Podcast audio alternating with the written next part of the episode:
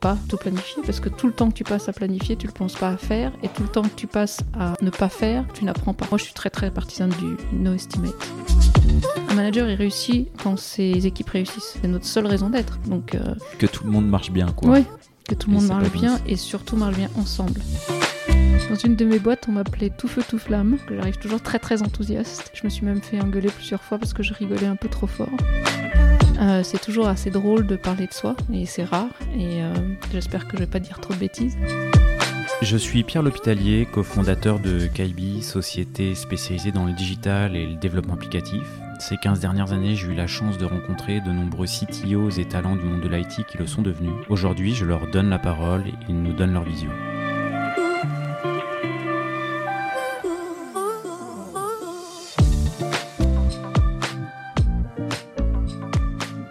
Eh bien, pour cette première semaine euh, de l'année, euh, et je te souhaite une bonne année, euh, Marine, au passage, bah, je suis donc avec Marine Safar, qui est CTPO de, de Lengo, dont tu nous parleras. Et euh, bah voilà, encore une bonne année. Merci d'avoir accepté l'invitation. Et, et puis, bah, je, vais, bah, je vais tout simplement te laisser te présenter présenter quelques-uns des tournants de ta carrière. Il y en a eu quelques-uns en, en 25 ans. Ouais, tout à fait. Alors une très bonne année à toi Bah, merci. euh, et merci de m'accueillir ici. Euh, c'est toujours assez drôle de parler de soi et c'est rare et euh, j'espère que je vais pas dire trop de bêtises. Et on est et on n'est pas timeboxé en plus. hein. Bon. On a toute l'après-midi. Oui, mais ça c'est une mauvaise nouvelle parce que tu sais pas qu'une fois que je suis partie, je suis partie. Bah, écoute, il n'y a pas de souci. Euh, donc, euh, oui, donc euh, CTPO chez Lingo, je suis vraiment très très contente. Ça fait six mois que je suis arrivée, mais c'est vrai que ma carrière est assez atypique, mais je pense que c'est pas rare. C'est très souvent les CTO qui ont des, des carrières atypiques, et donc je suis tombée dans la tech complètement par hasard. Euh, C'était pas du tout ce que je voulais faire au départ. Je voulais être journaliste. Ah Euh, ouais, ça n'a rien à voir. Ça. Ouais, ça n'a rien à voir, mais tu vas voir que quand on arrivera à mes expériences de start-up, ça m'a bien servi aussi quand même. Euh, mais donc oui, je voulais être jo- journaliste et je suis partie en Angleterre faire un master après mes études euh, généralistes, on va dire, euh, donc de Sciences Po et d'une licence d'anglais. Et parce que je suis partie en Angleterre parce que je voulais euh, faire au moins une année là-bas pour devenir vraiment bilingue. Et donc j'ai fait un master. Et c'est seulement après ce master que je me suis retrouvée dans une boîte de, qui s'appelait Computer Law Services. Donc, Ah, on commence Direct. déjà, ouais. direct, en tant qu'assistante éditoriale. Et donc, dans le journalisme, enfin dans, dans quelque chose Dans de le- rédactionnel. en voilà, cas, dans le contenu, on va dire. Ouais. Je suis partie dans le contenu et mon job, c'était d'aller chercher des textes de loi et de les rentrer, de les numériser finalement, pour les mettre sur des CD-ROM. Et oui, donc ça date un peu. Donc c'était en 1991. Et, euh, et c'est dans cette première boîte, euh, ma première vraie expérience, que je suis tombée euh, en arrêt devant euh, les ordinateurs et devant euh, le manuel DOS, qui est la première chose technique que j'ai lue de ma vie. Et euh, voilà. Et donc en fait, j'étais, je devais rentrer des, des textes de loi dans un ordinateur et les développeurs étaient en Australie. Donc c'était à Londres. hein, j'ai commencé ma carrière à Londres. Les développeurs en- étaient en Australie et ils faisaient parfois des corrections sur ces CD-ROM qui me renvoyaient par fax et donc je rentrais les corrections. Les, ils te renvoyaient les CD-ROM par fax? Non, ils me renvoyaient le code qu'il fallait rentrer. Ah, D'accord, c'est vrai? oui. Ah, mais c'est incroyable. cocasse. Mais oui, mais en fait, on a. J'ai, alors, je- Interne- L'internet existait déjà, mais était très peu utilisé. Bah, ouais, 91, euh, il n'y a pas beaucoup de monde qui utilisait, ouais. Voilà. Et donc, euh, et donc, ils m'envoyaient ça par fax, et donc je, je mettais ça bêtement sur les sur les CD-ROM et dans, dans un programme, dans un, éditeur de texte très très euh, basique. Et je me suis dit, je peux pas écrire des trucs que je comprends pas. Euh, donc j'ai commencé à lire des livres qui m'expliquaient euh, ce que c'était. C'était du SGML. Donc je suis très fière parce que j'ai appris le SGML, qui est, un, qui est du Sta- Standard General Markup Language, qui est l'ancêtre du HTML et du XML. D'accord. Donc j'ai appris des technos euh, liés au web avant que Bah, le web tu vois, existe. je connaissais pas le SGML.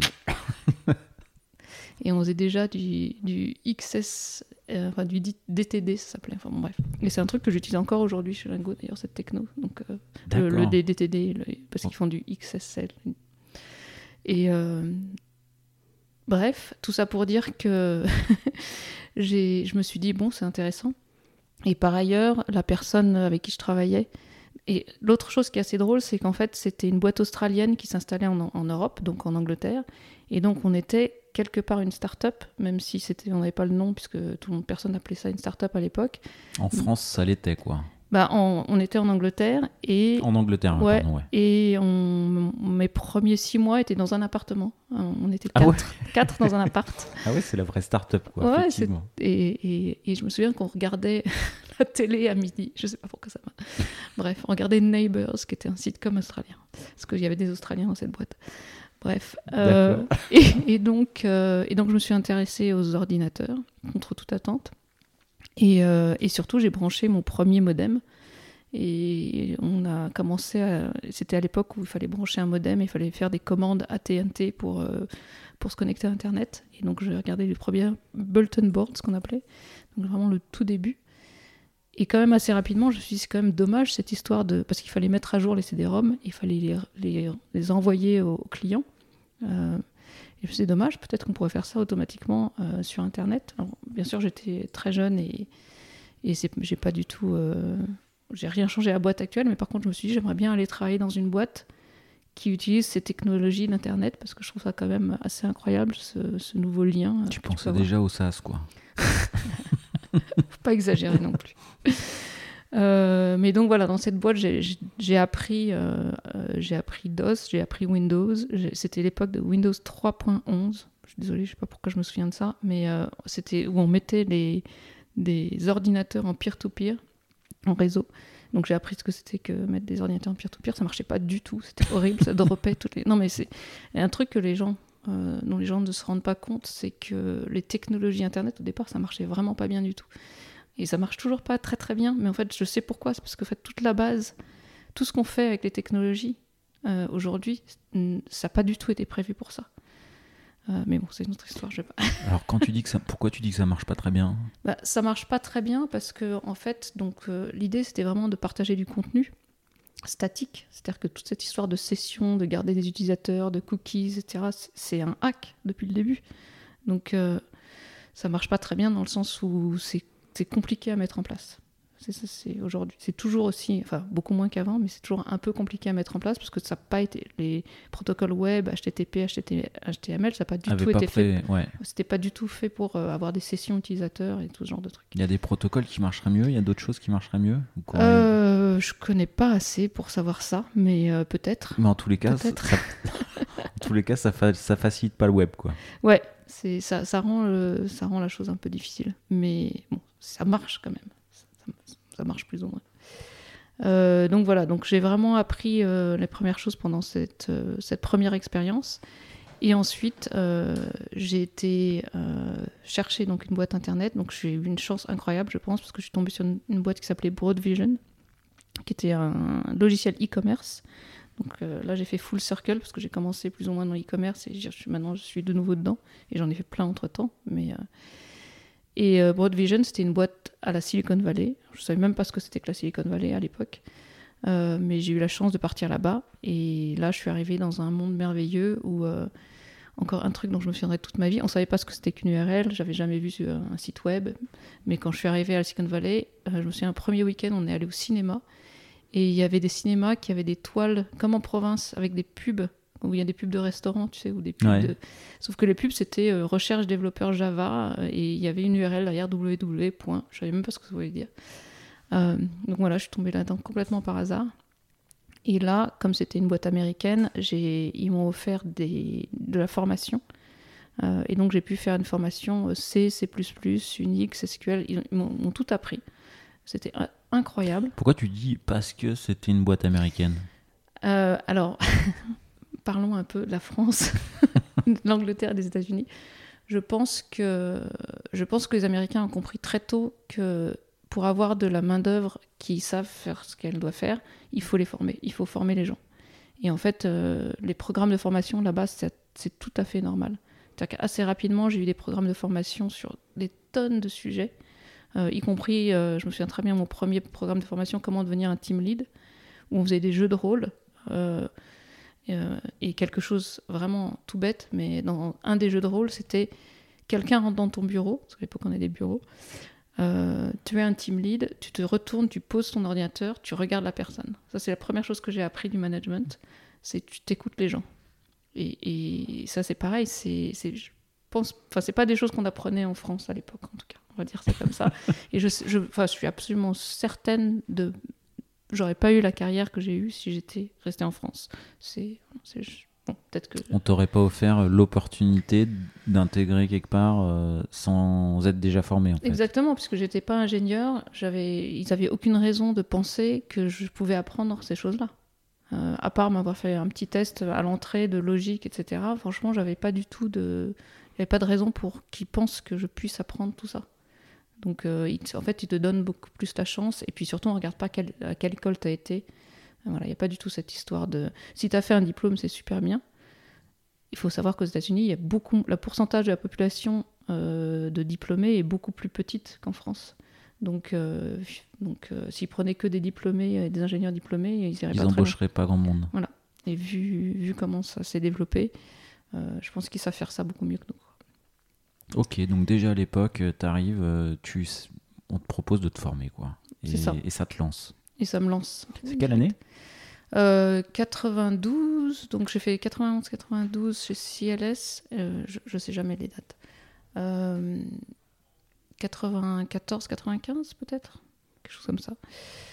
Euh, Désolée, je connais pas les dates par cœur, mais c'était au début en tout cas. C'était mi-année 90. Euh, voilà, donc c'était vraiment top. Et puis surtout, j'ai euh, j'ai commencé à travailler avec des développeurs pour la première fois. Euh, Donc là, tu fais du dev Java. euh, alors, mon premier jour, oui, Java, C++. C++ d'abord. Ouais. Et après, ils sont passés en Java. Mon premier jour chez Broadvision, donc euh, avant la formation, ils m'ont mis direct dans le, dans le bain. Et la veille, ils m'ont dit tiens, il faudrait que tu connaisses quand même HTML. Parce que je leur ai dit je connais pas grand chose, je connais DOS, Windows, T'as machin. une après-midi. Ouais, non, mais et j'ai lu un bouquin euh, la veille, le dimanche, sur l'HTML. Je le jure, c'est vrai. Et quand je suis arrivée, j'étais chez le client direct, euh, parce que c'était des, à l'époque encore des logiciels qu'on qu'on installait chez le client. Euh, c'était pas du SaaS. Euh, et j'arrive chez Virgin. Euh, donc euh, c'était Virgin à, l'époque à, à Londres, ils faisaient un portail. C'était la grande époque des portails. Et j'arrive chez Virgin et il y a un autre mec de Broadvision qui me dit voilà, euh, il faut que tu mettes ces objets C++ dans HTML, voilà ce qu'il faut faire. Il me donne Vireil comme éditeur de texte. Et, et bof, et ça y est, je suis partie. Et- premier jour, Et démerde-toi. et démerde-toi. et premier jour, j'ai mis des objets C++ dans du code HTML. C'était mon premier jour chez Broadvision. T'avais euh, bien fait de lire le bouquin le dimanche Oui, mais oui. Ah, ouais. Mais euh, enfin bon, voilà. C'est- Et, et je pense que et c'était vraiment super fun. Quoi. Je, je- je- il- Les choses bougeaient tellement euh, et tellement vite et les choses s'inventaient. euh, et, et de toute façon, je, ça n'a pas vraiment changé. hein. Je pense que c'est ça que j'aime dans ce métier, c'est que tout change tout le temps. Et si t'aimes pas le changement, il- c'est pas un très Faut bon- faire autre chose. ouais. oui, faut faire autre chose. donc voilà, donc, et Broadvision, donc au début je développais, après j'ai fait du support technique, ensuite j'ai fait, je m'occupais des professional services, et un peu comme euh, euh, Computer Law Services. Ça veut dire quoi Je fais les ah, professionnels. professional services, en fait je m'occupais, j'ai commencé à m'occuper des équipes qui allaient chez le client pour Ah, euh, customiser notre solution. Ok, donc de l'intégration logicielle, Ouais. du paramétrage, Ouais. du, du- on tord le machin pour que ça marche chez vous, Ouais. tout ça quoi. Tout à fait, tout à fait. Et c'était chez des gros clients. Euh, je me souviens notamment d'un gros client allemand qui n'était pas content et qui nous hurlait dessus tout le temps. Donc ça c'est une autre chose. J'ai appris très tôt à gérer des clients, euh, des clients pas contents parce que les clients contents ils te, contactent moins. Donc, Euh, Donc là, c'est ce passage-là qui te, euh, qui te met un peu le pied à l'étrier sur tout ce qui va être plutôt coordination, euh, management. euh, tu sors déjà un peu de la technique à proprement parler. Dès, le début, en fait, je pense que j'ai eu cette chance dès le début, c'est que, et ça sera encore plus vrai le- la, troisième expérience dans, le logiciel, c'est que on était, c'était une boîte américaine qui s'installait à, Londres. Donc pareil, euh, Broadvision au départ, on était quatre dans un bureau euh, partagé, ça s'appelait pas encore du coworking, mais ça existait déjà, c'était des bureaux Ré- Ré- Regus, ça s'appelle. Et, euh, et d'ailleurs, j'étais dans, il y avait plein d'autres boîtes, Euh, il y avait Accenture en face de moi, il y avait plein d'autres boîtes. Mais nous, on n'était que quatre. Et du coup, non seulement, donc il y a eu assez rapidement, il a fallu que j'embauche d'autres gens, et que je, sois team lead. Et en plus, il fallait que je fasse le setup. C'est-à-dire que, petite anecdote, je reçois des, des, des gros. À l'époque, c'était euh, l'Unix qu'on utilisait, c'était Sun Solaris. Je reçois des grosses machines Sun à mettre en place parce qu'on a, on installait ça, on a installé notre logiciel sur du Sun. et je branche ma première euh, machine Sun et c'était pas la même. euh, À l'époque, les Américains, aux États-Unis et en France, c'était pas le même voltage. Et le truc, ex- le truc explose. la première machine que je mets en place. Euh, Bref, et, donc euh, voilà, et donc je mettais en place euh, les machines, j'installais les, Quand les, tu dis les ça a OS. explosé, ça, Bah, ça ça, a vra- ça a vraiment fait de la fumée. Ouais, ça quoi. fait de la fumée, puis surtout j'ai grillé le, j'ai grillé l'ordi quoi. Allô, c'est cassé, faut, reco- faut recommander quoi. C'est intéressant hein, comme bref, j'avais oublié structure en parlant.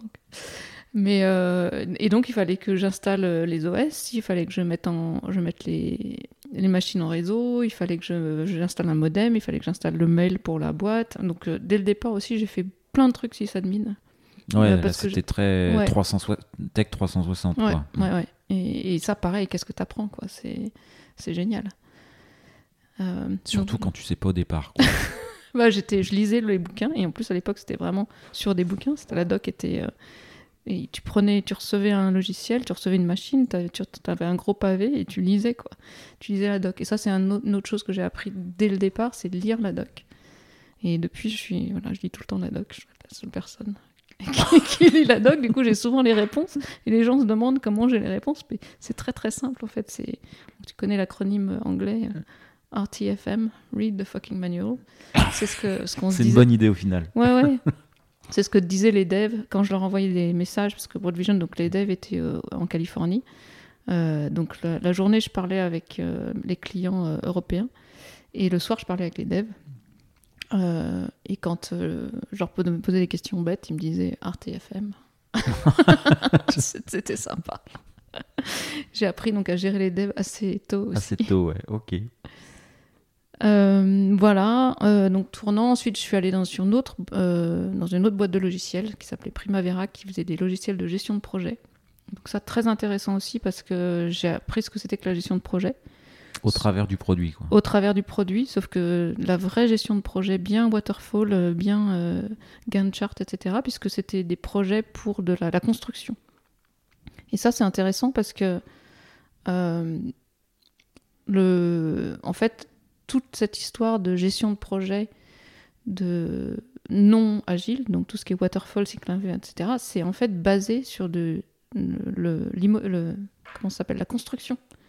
On- quand on parle de chantier, quand on parle de MOA, de MOE, tous ces concepts de waterfall, ils viennent Ça de, vient de la construction. ça vient de la construction. Ouais.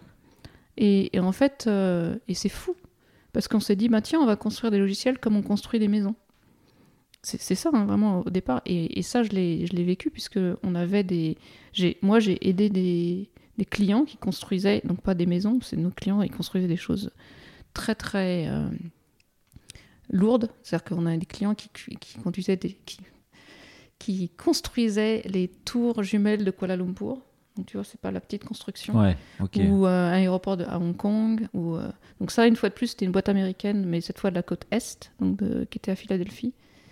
Et, euh, et moi, j'étais toujours à Londres. Et pareil, je refais un nouveau... euh, pareil, j'étais l'employé numéro 3 ou 4. Il y avait deux sales, euh, une assistante et moi. Et pareil, je, remets, je, fais, je mets en place le bureau, j'embauche des gens, etc. Et du coup, aujourd'hui, on construit plus les logiciels comme on construit une maison? On essaye, on essaye de sortir de. Ça fait, euh, ça fait un bon moment, donc que. Et c'est pour ça que je suis. Et alors, pour- pourquoi c'est pas bien? Ah oui. Alors pourquoi c'est pas Pourquoi bien ce serait pas bien Pourquoi est-ce ça que, serait est-ce- pas bien Est-ce que des fois ça serait bien Est-ce que pourquoi ça Alors, serait pas bien Pourquoi ça serait pas bien Euh, En gros, euh, quand tu construis une maison, il faut tout planifier, il faut tout prévoir, il faut. Les choses ont un certain ordre. Il faut faire la plomberie, l'électricité d'abord, etc. Euh, Et une fois que tu as fait les, les fondements, tu peux pas revenir en arrière. Quand tu construis un logiciel, tu peux revenir en arrière. Et t'as pas besoin de tout planifier. Au contraire, bien sûr, on le sait maintenant, euh, il faut pas tout planifier parce que tout le temps que tu passes à planifier, tu ne le penses pas à faire, et tout le temps que tu passes à ne pas faire, tu n'apprends pas. Parce qu'en fait, tu planifies, tu fais de l'abstraction, tu dis tiens, ça va se passer comme ça, on va faire ça, on va faire ci. Mais en vrai, dans la vraie vie, tu n'as pas forcément tout les tenants et les aboutissants et tu, tu penses pas à tout dans ta tête. Donc forcément, quand tu planifies, tu oublies des choses. Donc forcément, et c'est pour ça que les devs, notamment quand ils font des estimations, euh, ils se plantent toujours. Ça, c'est extraordinaire. hein. C'est-à-dire que c'est plus, plus ils sont bons, plus optimistes, plus ils se plantent. Donc en fait, les Ah ouais? Bah oui, en vrai, un senior, et j'ai des exemples, je vous dirai pas de nom, un senior, il va dire ah bah ça, pff, je le fais en trois jours. Sauf- Deux heures. ah, je te le fais en deux heures, ça, plié. Et en fait, ils oublient un que ils savent pas déjà tout ce qui... Enfin, il y y a des inconnus, il y a des choses qui vont se passer qu'ils n'ont pas prévues. Euh, deux qui n'ont pas pensé à tout. Trois qui vont être euh, pendant trois jours en, réunion de toute façon, donc ils n'auront pas le temps de le faire. Quatre qu'il y a d'autres personnes qui doivent euh, travailler sur ça. Ensuite qu'il faut tester. Enfin bref, je passe les détails. Mais, euh, euh, en vrai, euh, il faut jamais demander... tu peux tu peux t'amuser, en bien sûr, on fait des poker planning, etc mais une estimation ne sera jamais, jamais correcte. Euh, et donc, euh, quand tu apprends, quand apprends ça, déjà tu sais que tu vas faire x3, x4, mais en vrai, euh, c'est plus x10 dans la, dans la vraie vie. Donc, euh, mais moi, je suis très, très partisane du no estimate. Donc, Alors, encore autre chose, du Oui. coup, effectivement. C'est pas, pas souvent qu'on entend parler du, du no ah, le estimate. no estimate, c'est ce qui c'est ce qu'il y a de mieux au monde. Et, euh, et tu gagnes tellement de temps que tu fais les choses beaucoup plus vite, puisque tu n'as pas besoin de t'embêter à faire de- de- des estimations qui de toute façon sont fausses. Euh, J'ai vu une conférence à TechRox, petite p- pub au passage, puisque je fais partie de la communauté TechRox, Qu'on salue. voilà, qu'on salue. Donc on- j'ai participé à leur newsletter entre autres. Euh, Il y avait, je me souviens plus du nom du conférencier, mais qui, qui a fait une, une conférence très très drôle sur, sur le no estimate, qui disait que de toute façon on n'a pas de boule de cristal et que tu sais pas si euh, un, un dev va tomber malade ou un ordinateur va pas marcher. Ou... C'est-à-dire qu'il peut se passer tellement de choses entre le moment où tu commences à coder, déjà avant de commencer à coder, savoir exactement ce que tu vas faire, etc. Et, le moment où le truc va être en prod, que c'est impossible de tout prévoir. Et ouais, moi je. Et en fait, ça se passe très bien quand tu fais pas d'estimate, mais c'est un autre sujet.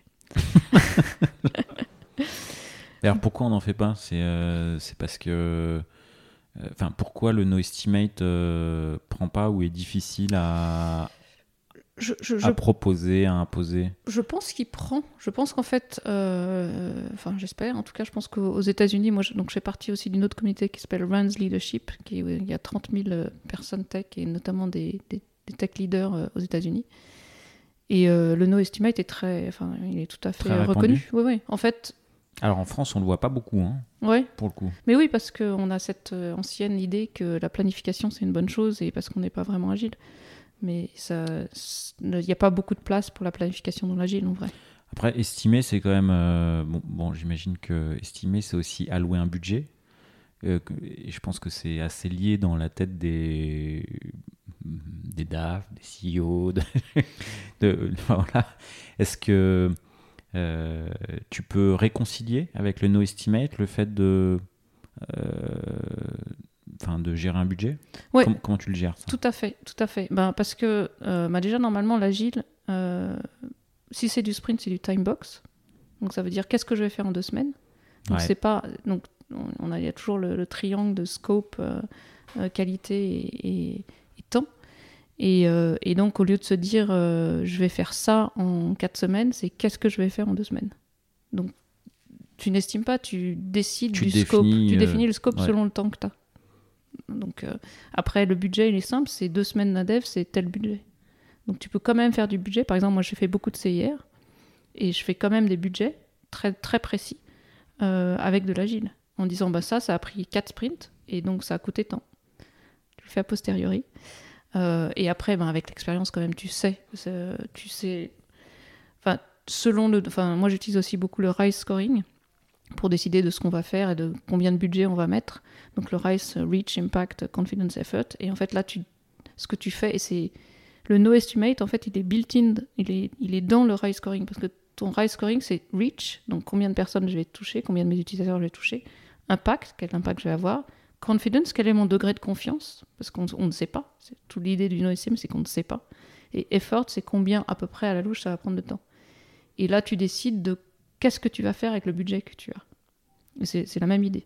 Et c'est pour ça que c'est top de travailler en start-up, c'est parce que tu peux faire ça. C'est vrai que quand tu travailles en agence ou pour un client externe, c'est beaucoup plus difficile d'aller lui dire bah, tiens, on va, faire on va euh, donner-nous tant d'argent et tant de temps et on va faire un truc bien.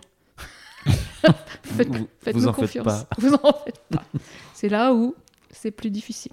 Mais quand tu es maître de, de, ta destinée, parce que tu es en plus en start-up et scale-up, c'est plus facile. Ok, il n'y a pas un.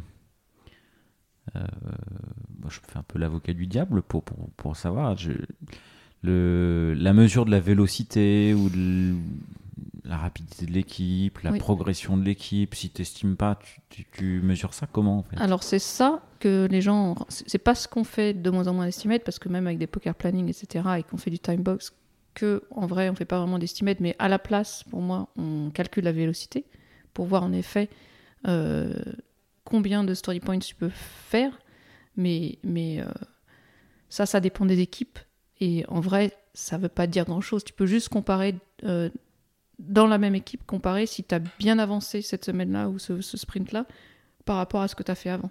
En fait, c'est tout ce que ça te donne, la vélocité. C'est est-ce que j'ai fait mieux ou moins bien qu'avant? Parce que tu n'es même pas censé comparer la vélocité entre équipes. Ah bah la vélocité entre équipes, euh, oui, ça, ça- ça se compare. Enfin voilà, si t'as une équipe junior, Mm. une équipe, enfin ça, ça ne se compare Mm. pas quoi, effectivement, ouais. Hmm. Donc je vais dire un truc horrible, mais ça sert à rien en vrai. Ce qui sert, la seule chose qui compte, et c'est le premier principe de l'agile, c'est le working software. C'est quelque chose qui marche et qui plaît à tes utilisateurs. C'est la seule chose qui compte. Donc, euh, donc si tu arrives à faire, quelque chose qui plaît aux utilisateurs, même si c'est pas ce que le client t'a demandé ou c'est pas ce que les gens pensaient qu'on allait faire, mais que ça plaît aux utilisateurs et que tu le vends, C'est gagné. c'est gagné. Super facile. ouais, non, non, mais ça c'est. Mais euh, et puis je l'ai utilisé dans plein de choses et, et ça marche. Je sais que je te vois que tu, tu me crois pas. Non, non, je- alors c'est pas que je te crois pas, c'est que je te, je te- En fait, le no estimate, j'en ai pas. Enfin, euh, sur le podcast, j'en ai parlé euh, deux fois. Mm. Euh, je renvoie euh, dans le podcast avec Aurélien Audelin de Click. Je lui passe un petit coucou. Et c'est vrai que c'est- pas des méthodes de, de travail ou un mindset qui est hyper répandu. Donc, bah, je, je pose les Mm. questions que bah, euh, probablement euh, d'autres se posent, quoi. Tout à fait. Et tu gagnes non seulement un temps fou parce que tu passes pas beaucoup de temps à essayer d'estimer, etc. Mais en plus beaucoup de frustration parce qu'en fait, euh, à la place du estimate, ce que tu fais si tu sais t'es en sprint, euh, et ça j'en parlerai. Enfin, si tu fais du scrum, ça je j'en parlerai aussi parce que c'est pas comme ça qu'on travaille aujourd'hui. Euh, tu te donnes des objectifs de sprint, tu dis on va faire ça, et trois fois sur quatre tu les atteins pas, et c'est super frustrant en fait. Donc si tu fais pas ça, si tu donnes pas les objectifs de sprint dans un temps, enfin dans un par rapport à un scope, euh, tu, t'es- tu évites aussi beaucoup de frustration. Euh, mais c'est, je sais que c'est parfois controversé. Euh, donc oui, Broad Vision, euh, et donc après Primavera, donc la gestion de projet. Donc ça, j'ai tout appris sur les Gantt charts et comment faire euh, du chantier, donc comment, comment faire des, immenses... En fait, on, avait des imprimantes euh, 1-1, je crois, dans lequel on imprimait des Gantt charts, donc des rétro-planning géants, pour les gens qui construisaient des immeubles. Et donc après ça, le grand tournant, donc j'ai eu une chance incroyable de d'apprendre toute cette techno pendant ce temps-là, et mais je me suis dit c'est bien de travailler dans des boîtes de logiciels, mais j'aimerais bien savoir la genèse des projets. Et là, j'ai fait un choix délibéré de partir en agence parce que je voulais comprendre les projets du début à la fin. Et, euh, j'ai eu la chance d'intégrer une agence euh, anglaise qui s'appelait Online Magic à l'époque et qui est devenue agency.com, donc qui a été rachetée par une boîte américaine, une fois de plus. Euh, et, et ça, c'était vraiment magique pour le coup parce que C'est une c'était. constante en fait. Tu... Oui. ouais, ouais, non, non, c'est très bizarre. Euh, Donc tu pars en agence, c'est conçu... enfin, c'est ce que tu recherchais, Ouais. c'était ce que tu voulais quoi. Euh, J'ai même fait, euh, après Primavera, j'ai fait un bilan de compétences. Et, euh, et c'est ressorti en disant, bah, en fait, tu veux continuer à faire de la tech parce que c'est génial, mais tu veux comprendre comment ça se passe et pourquoi être en amont des projets. Et c'est là où je suis partie chercher une expérience en agence. Et en agence, on est en amont des projets? Alors, c'est ce que je croyais. Euh, en effet, pas forcément. Parce qu'on est plutôt dans la ré- enfin, au début de la réalisation. Ben, j'ai eu la chance de rejoindre des agences un peu stratégiques, c'est-à-dire qui aimaient bien en effet être à la jeunesse des projets. Et, euh, et notamment le premier gros projet sur lequel j'ai travaillé, c'était le site internet, le premier site internet d'un journal anglais quotidien qui s'appelle The Guardian. Et c'est donc un journal qui n'avait pas de site internet, puisque là on est en, on est en 96, un truc comme ça, ou 97. Euh, et donc on est vraiment arrivé à la jeunesse du projet. C'est-à-dire qu'on est arrivé et il y avait une page blanche et il y avait, voilà, on va faire un site web pour ce journal. Et à l'époque, il doit pas y avoir beaucoup de journaux qui se mettent à avoir un site web. hein. donc du coup, vraiment, le... il n'y a rien à copier là. Il n'y avait rien à copier, il y avait tout à inventer et on est arrivé, donc l'équipe qui s'occupait de ça chez le client euh, était dans un grenier en face de l'immeuble du Guardian et les journalistes les regardaient de travers et du coup nous regardaient de travers complètement. Ils se disaient mais qu'est-ce que c'est que c'est rigolo, qu'est-ce qu'ils viennent nous embêter avec leur euh, site internet, qu'est-ce qu'on s'en fout? Ça marchera jamais. Ça marchera jamais. Mais vraiment, mais on se faisait insulter, hein, je te jure. J'ai fait pas mal d'entretiens. Donc là, j'étais euh, j'étais à l'époque chef de projet technique. D'ailleurs, j'étais consultant technique, c'était ça mon titre. Et, euh, et donc, j'ai allé- j'ai fait les entretiens utilisateurs, entre guillemets. Donc, j'ai été voir les journalistes. Euh, et, euh, et voilà, et on a commencé à, à essayer de construire ce site. Et on l'a fait en pur waterfall, cycle en V et tout ça. Et donc, on a fait huit mois de spec. Je me mes- Donc là, tu développes euh, le site, mais tu développes, j'imagine, tout l'outil de CMS derrière? tout, tout l'outil Ouais. de CMS. en fait, on a pris un CMS, on avait choisi un CMS qui était Story Server à l'époque, Ça sais. existait déjà des CMS de. Ouais, Ça commençait à arriver. Ça commençait à arriver. à- à, hum, adapté au, au- l'éditorial. euh, Oui, oui, parce que De les type. CMS au départ, c'était du compte, c'était vraiment sur le contenu. Donc, Ouais. euh, donc euh, ouais, ouais, ça, c'était, ça, ça existait. Et, euh, et voilà, et donc on a, et euh, j'ai fait une erreur, plein d'erreurs, mais tellement d'erreurs. Mais euh, l'erreur de, C'était, par exemple? de base de- de- d'embaucher donc huit développeurs au début du projet. Et donc ils sont tournés les pouces pendant, pendant six mois, puisqu'on était en train de faire les specs. Euh, Ouais, et- en termes de coût, il y a mieux. Quoi, oui, c'était pas génial. D'ailleurs, on a- ça s'était très mal pas fini avec le client. Mais bon, bref, ça c'est une autre, une autre histoire. Et euh, mais ce qui était drôle, c'est qu'on s'était dit, ben tiens, ce qui serait bien, c'est d'avoir une équipe plus pluridisciplinaire. Et à l'époque, c'est pas mon idée, hein, je prends pas.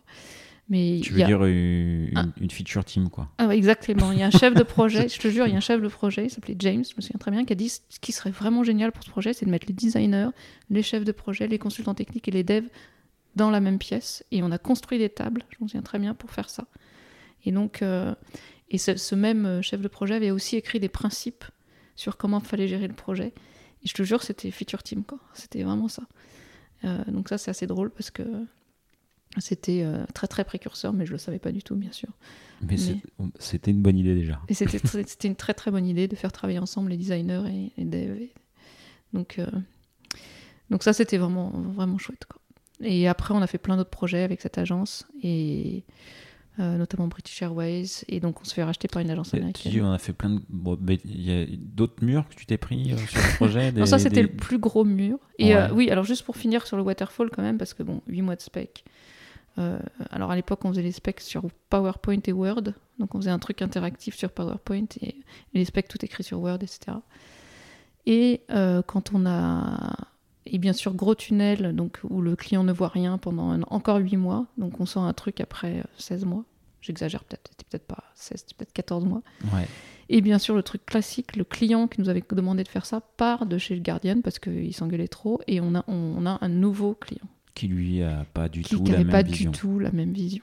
Et donc, euh, et donc, on a eu, ça a failli se finir en procès. Alors, on a récupéré le truc à la fin. Donc, mais, euh, mais en gros, euh, lui il voulait qu'on fasse un site par supplément. Donc, le Guardian, ils ont plein de suppléments et pas un site complet pour tout.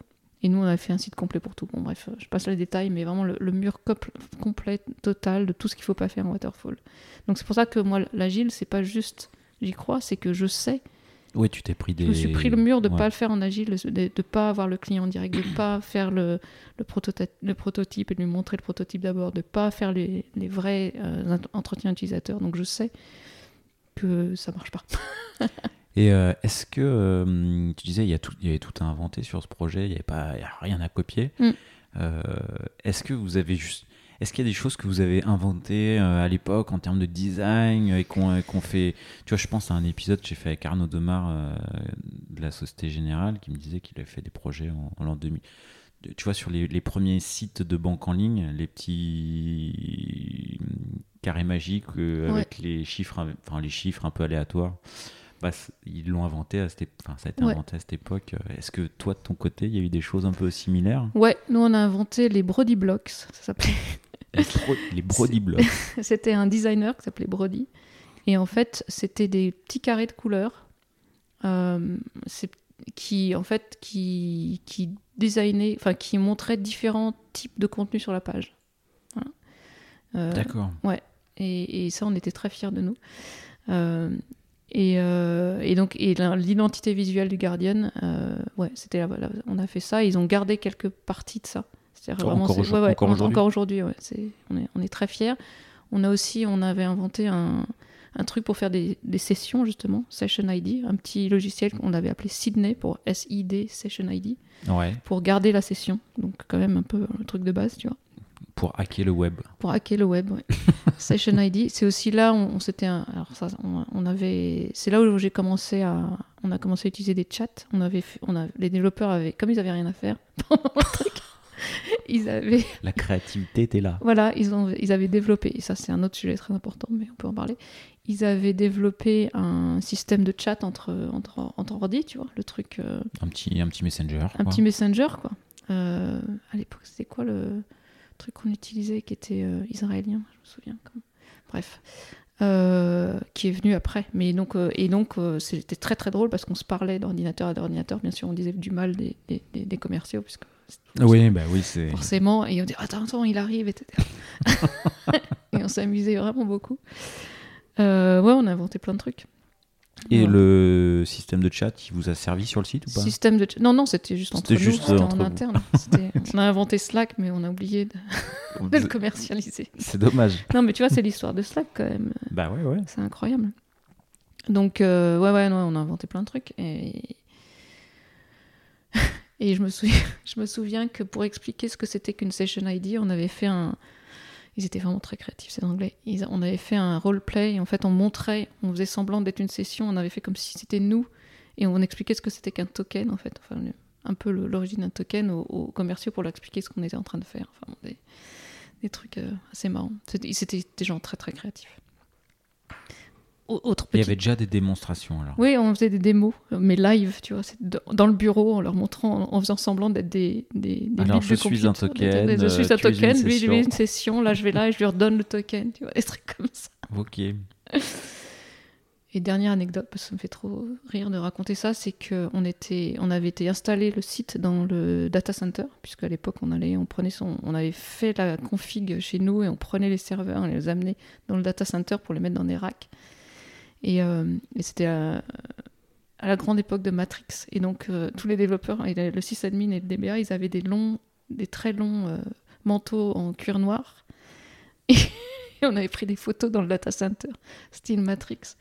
Voilà, parce que qu'il n'y a rien qui ressemble plus à Matrix qu'un data center. Donc voilà, c'était très fun. Donc voilà, donc euh, agence et après je suis partie euh, et donc j'ai fait deux autres agences, donc euh, Full Six et Proximity PBDO. Et Full Six c'était court et c'était compliqué, je vais pas en parler. Et Proximity PBDO, c'est une boîte américaine une fois de plus. Full Six c'était ma première boîte française. Ça n'a pas marché. Ça n'a pas marché, clairement. Je suis pas restée longtemps et j'ai pas du tout, du tout aimé la culture. Alors, faut dire qu'entre temps, euh, quand j'étais chez euh, agency.com, je suis rentrée en France. Donc, euh, il se trouve que. Donc, moi, j'étais. Head of Technology à Londres et il y avait la Head of Technology en France qui était londonienne et on a échangé nos jobs. Et donc, moi, je me suis installée. Elle, elle est rentrée à Londres et moi, je suis rentrée en France parce que je venais d'avoir un deuxième enfant. Enfin, j'étais enceinte de mon deuxième enfant. Et je me suis dit que ce serait bien que je sois en France pour être près de la famille. Et donc, on a échangé notre job et c'était très drôle parce que je suis rentrée en France, donc après 10 ans. T'as pris quel poste? Parce que j'ai l'impression que t'as dit Euh, deux fois Head of Techno. Ouais, elle, Ah. elle était Head of elle, elle était Ah. Techno du bureau français, Ok. mais elle était anglaise. Et moi, j'étais Head of Techno du bureau euh, anglais et j'étais française. Et donc, on a échangé euh, Ça nos doit, pas, jobs. ça doit La- pas arriver souvent. Oui. En plus de femmes. Bon, c'était marrant. Et, euh, et donc, je suis rentrée en France après 10 ans de travailler en Angleterre pour des boîtes américaines, dans la même boîte. donc sans changer de boîte. Et là, choc culturel immense. Ah ouais, t'as senti que même dans la même boîte. Dans la euh, même boîte, mais rien à voir. Euh, et alors là, c'est. C'est quoi les, euh, les grandes différences va peut-être faire un peu de cliché, mais. Ça va être un peu cliché. Bon, truc tout bête, déjeuner. hein. En Angleterre, tu déjeunes pas. Tu prends un sandwich sur le coin de ton. D'ailleurs, euh, quand, quand il venait, on avait déjà de la livraison. On se faisait livrer euh, en Angleterre euh, des sandwichs ou des salades et on prenait 10 minutes et voilà, on mangeait pas. Par contre, à 17h30, on allait tous au pub. Et on, voilà, on commençait à boire à 17h30 parce qu'il fallait finir à 23h, puisqu'à l'époque, les Donc pubs. la vie d'équipe, elle se fait pas le midi, elle se fait Le entre soir. 17h30 et 19 quoi. Exactement. Bon, c'est pas une grande différence, hein, sauf qu'on pas- boit plus en Angleterre, plus de bière. Euh, C'était vraiment très très sympa. Euh, bon, ça c'est des petites différences, mais non, c'est vraiment les différences de hiérarchie, de diplôme, d'école. Donc ne serait-ce qu'embaucher les gens. Donc en, en France, c'était vraiment important quel diplôme tu avais. Est-ce qu'on prend des ingénieurs, pas des ingénieurs, etc.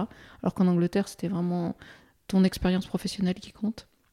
Et à partir du moment où tu as une expérience professionnelle, euh, tout, tout se passe bien. Et pour le jeune Deep, Bah, en fait, euh, déjà, en- je pense qu'en en Angleterre, ils sont meilleurs aussi à donner du, du boulot à la fin de ton université. Ils ont plus de réseaux, de. on te- on- voilà, ce qu'on fait maintenant plus en France avec l'alternance, finalement, on le faisait beaucoup déjà en Angleterre, où on te- on- il y a tout un réseau de personnes qui peuvent t'embaucher. Il y a même des boîtes en Angleterre et aux États-Unis qui, entre guillemets, euh, achètent, enfin, qui payent tes études pour, euh, et en échange, tu vas bosser avec eux pendant 3 ans ou 5 ans, ou des trucs comme ça. ah, si tu veux partir, tu rachètes ton Voilà. Tu tu rachètes ton, ta dette. ta liberté. ta dette. Mais il faut dire que aussi là-bas, le- les études sont très chères. En Angleterre, aux États-Unis. Ouais, c'est pas Alors qu'en France, c'est euh, ouais. quasiment gratuit. Donc ça, c'est un, ça, c'est un truc dont on parle pas souvent. Mais c'est vrai qu'on a une chance de dingue en France d'avoir des, des études gratuites. Et c'est de pire en pire en Angleterre, aux États-Unis. C'est C'est inabordable. quoi. ah, c'est inabordable, mais surtout, enfin, je, mon mari est américain. Donc sa famille, euh, son... je connais le prix de la maternelle. De, quand tu mets tes enfants à la maternelle à Brooklyn, euh, ça te coûte une blinde, quoi. Et enfin, c'est un truc qu'on peut même pas imaginer en France. Mais bon, c'est c'est un autre sujet sur le multi- multiculturalisme. Euh, c'est quoi le, bah, par cu- curiosité, le prix de la maternelle je crois que c'était, euh, je veux pas dire de bêtises, mais je crois que c'était euh, genre 20 000 euros par enfant pour l'année. Ah ouais. Donc voilà. Donc, et après, je te parle pas de la primaire, tout ça. Et alors, Ah les ouais. études. euh, enfin, peut-être que je, enfin, je, je vérifierai hein, les, si Les c'est chiffres. vraiment ça, mais je sais- enfin, c'est dingue, quoi. Parce que là, on n'a pas forcément envie de mettre son enfant à la maternelle. c'est ça. ni, Mais d'ailleurs, en primaire, du coup. Il y a d'énormes, euh, il y a beaucoup de, de gens qui font du homeschooling. hein. Euh, Ah, ah ouais. Bon, après, il y a des écoles publiques, hein, ça c'est pour des écoles privées, bien sûr. D'accord, ok. Mais, mais bon, mais par contre, l'université, c'est Ouais, c'est. tu, tu payes pour tout le monde, sauf si tu as un scholarship ou si tu es, ou si t'es très très bon au football américain. Ou non, mais c'est vrai, c'est une façon de te financer tes baseball. études ou au baseball, bien sûr. Mais ça, c'est un autre sujet. Euh, ouais, ouais, donc. euh, donc euh, le choc, culturel complet, donc la hiérarchie, euh, la mentalité aussi. Hein, une autre chose qui m'a choqué que j'attendais pas du tout, c'est l'histoire des patrons contre les employés. Donc les cadres contre les pas cadres. Donc en France, il y a deux statuts. hein. Ça n'existe pas en Angleterre, ça n'existe pas aux États-Unis. Tout le monde a le même statut, tout le monde euh, est la même chose. Donc ça, c'est un truc, je comprenais même pas ce que ça voulait dire quand je suis revenue en France. Et pourquoi il y a des gens qui se battaient pour être cadre, pas cadre. c'est un truc, ça n'existait pas. Quoi. Donc, euh, Et du coup, ça se ressentait dans les relations? Oui, oui, puisqu'il n'y a pas de différence. Donc, euh, t'as- tu peux parler à tout le monde. En, en Angleterre aux États-Unis, tu. Et, enfin, les gens sont très très faciles. Euh, Moi, j'ai j'ai eu une- assez rapidement. Tu vois, c'était un de mes premiers boulots chez Primavera. Euh, je suis toujours en contact avec les deux fonda- fondateurs. Alors que j'étais hyper jeune et que j'étais à, à Londres et eux, ils étaient aux États-Unis. Ils ont dû me voir trois fois. Bon, on s'est- parlé hein, et je continue à leur parler euh, sur Facebook en leur disant que c'était une des meilleures boîtes euh, dans lesquelles j'étais parce que c'est vrai, c'était euh, un fondateur tech et un fondateur commerciaux et ils, ils étaient vraiment géniaux. Et la boîte a super bien marché. D'ailleurs, ils l'ont vendu à Oracle. Donc voilà. Qui, ne- qui ne se trompe pas beaucoup. voilà. Mais tout ça pour dire que oui, oui, tu pouvais avoir des relations avec tout le monde sur un pied d'égalité. Il y a beaucoup moins de, Et je suis très très étonnée encore aujourd'hui quand les gens ont peur de me parler parce que je suis CTO ou CTPO. Ça, ça m'étonne parce que pour moi, c'est, ça veut rien dire. Quoi. Enfin, je veux dire, on est juste des gens qui travaillent ensemble. Euh, pas beaucoup. C'est pas vraiment comme ça en France. quoi. Ça t'étonne ou ça te. Ah bah, ça m'a étonné quand je suis arrivée. Et oui, ça continue de m'étonner parce que y a... c'est vraiment purement culturel. C'est-à-dire qu'il n'y a aucune raison. Et ça blesse ou pas? Oui, ouais, ouais, ouais, ouais, c'est ouais, ouais, c'est dommage parce qu'en fait, on est. Moi, je suis là pour aider les gens. Euh, Un, un lead, un manager, c'est un- c'est quelqu'un qui est là pour les aider pour qu'ils fassent le. En fait, un, un manager, il réussit quand ses équipes réussissent. Donc, tout ce que tu veux, c'est que, c'est que ça soit les bonnes personnes, bien sûr, au bon poste, mais surtout qu'elles soient épanouies, qu'elles aiment faire, faire, parce que quand tu aimes ce que tu fais, tu le fais mieux. Donc, c'est notre seule raison d'être. Donc, euh, Que tout le monde marche bien, quoi. oui, que tout le monde marche bien et surtout marche bien ensemble et vers la même direction, et, etc. Et, et du coup, je suis pas là pour euh, ni les embêter, ni les fouetter, ni les. Voilà, je, suis- je suis là pour qu'ils comprennent pourquoi ils font ce qu'ils font et. Et, et que et qu'en plus on s'amuse un peu en le faisant sinon c'est pas très drôle Tant qu'à faire.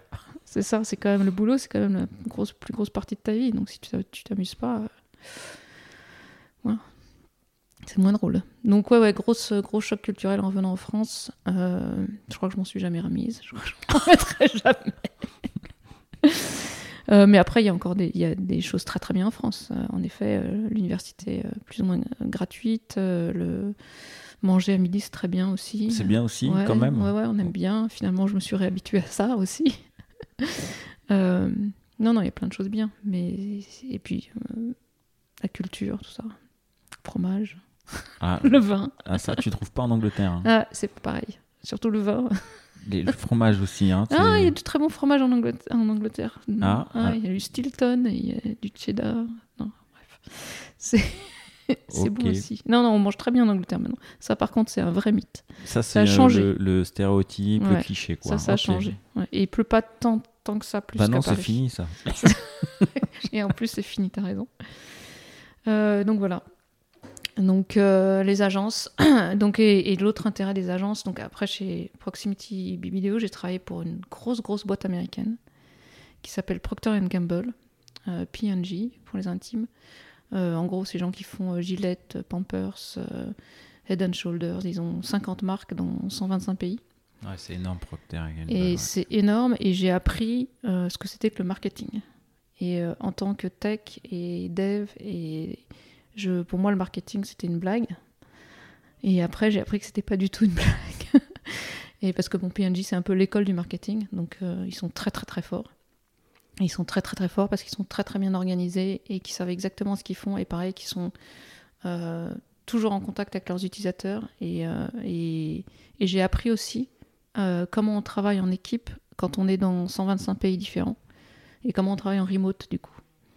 Et, euh, et ça, c'est une autre chose euh, tout, tout au long de ma carrière. Tu vois, au début, ma, pr- ma première boîte, j'étais en Angleterre euh, avec des Australiens. Donc, dès le début, j'ai appris à travailler à distance. Donc, pas forcément de chez soi, parce qu'en fait, on, parle souvent du remote en disant travailler de chez soi. Mais il y a aussi tout simplement le travail à distance. C'est comment tu travailles avec des gens que tu vois pas. Et en fait, pour moi, c'est un peu la même chose. Donc, bon, il y, a des- il y a des choses un peu différentes quand tu es à la maison, mais que tu sois chez toi ou que tu sois dans un bureau. Ou tu- En fait, le fait, c'est de savoir travailler avec des gens qui sont à distance.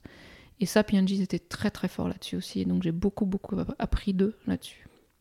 Donc, sur une certaine rigueur, sur toujours euh, documenter ce qu'on dit, sur écrire, sur euh, être clair, sur euh, ne pas perdre de temps, sur. voilà. C'était une, vraie- vraiment une très belle école. Mais tu faisais pas du marketing. Ouais, En fait, on faisait. euh, notre projet, c'était le programme CRM multimarque de Procter Gamble. Euh, en fait, Procter Gamble, ils sont des manufacturiers. Donc, ils font des, ils font des produits, mais c'est pas eux qui les vendent. Tu les vends par des distributeurs. Donc, en fait, ils ont, pour comprendre leur- leur- leurs utilisateurs, ils ont besoin d'un programme CRM où ils parlent directement aux utilisateurs. Donc, c'est ça qu'on faisait. Nous, en fait, on, on faisait un programme où on parlait directement aux utilisateurs des produits pour avoir leur feedback et ce genre de choses. Euh, et donc c'était du, oui, c'était, du marketing, Euh, du vrai product mar- marketing. Et en fait, j'ai appris la puissance de ce que c'est que de faire du marketing et aussi, euh, enfin, j'étais assez naïve, je, je savais pas, mais le fait de d'avoir de la notoriété de marque, le fait de d'avoir, euh, tu vois, Gillette, c'est ils ont ils ont fait le truc avec les trois sportifs là. D'ailleurs, ça s'est un peu mal passé. c'est une autre histoire. Je sais pas si tu connais l'histoire, mais bref.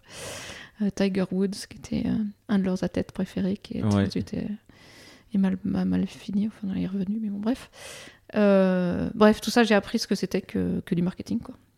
Euh, comment on construit une marque, comment on s'assure que les utilisateurs euh, vous préfèrent en tant que marque et comment on matraque le, le message pour que. Et donc, toi, tu construisais ce produit-là, quoi. Ouais. Ok. Et on était sur plein d'équipes séparées, plein d'équipes différentes. Et, et, et oui, j'ai vraiment appris à, à travailler en équipe. Sur 125 pays, c'est Ouais. compliqué, quoi. Ouais, ouais, non, c'était incroyable. En fait, on a, on a commencé le programme en France. Il se trouve que c'était quelqu'un en France qui était très fort qui avait commencé ce programme. Ensuite, on l'a étendu à l'Europe et ensuite, on l'a étendu aux États-Unis. Et, euh, et voilà. Tout était en anglais dès le départ? Ah, ça, c'est quand même l'avantage d'avoir travaillé 10 ans en Angleterre pour les Américains. J'ai, ouais, tout, tout était Tout était initié, ouais. Ça, ça aide pour la suite, quoi. Voilà, voilà. Et donc, euh, après ça, je me suis dit, ok, euh, je vois. Donc, en 2013, je voyais de plus en plus arriver l'agile, je vois arriver des choses complètement différentes, et je vois toute cette histoire de start-up, et je me dis, bon, vraiment, maintenant, ce qui me plaît, ce que je voudrais faire, c'est rejoindre une start-up. Et j'ai eu la chance. euh, Après Procter Ah, Gamble, ouais, ouais, ouais, parce que bon, c'est très bien de pour travailler pour des gros monstres américains et t'apprends plein de choses, mais t'es vraiment pas maître de, de, tes choix. Alors là, pour le coup, euh, petit exemple, on travaillait avec un, provider, euh, euh, un hosting provider, donc qui s'appelait Savis.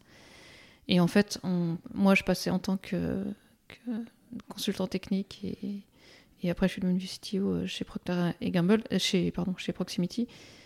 Je passais mon temps à, à faire de la médiation entre le hosting provider et les développeurs et, et des développeurs externes euh, qui disaient ah non ça marche pas mais c'est parce qu'en prod les serveurs sont pas configurés pareil et les, et les, le service disait ah non ça marche pas parce que les développeurs ça marche pas etc tout le monde qui se renvoie la balle. et tout le monde qui se renvoie la balle pendant des semaines et des semaines le truc qui marche pas et tu deviens fou quoi.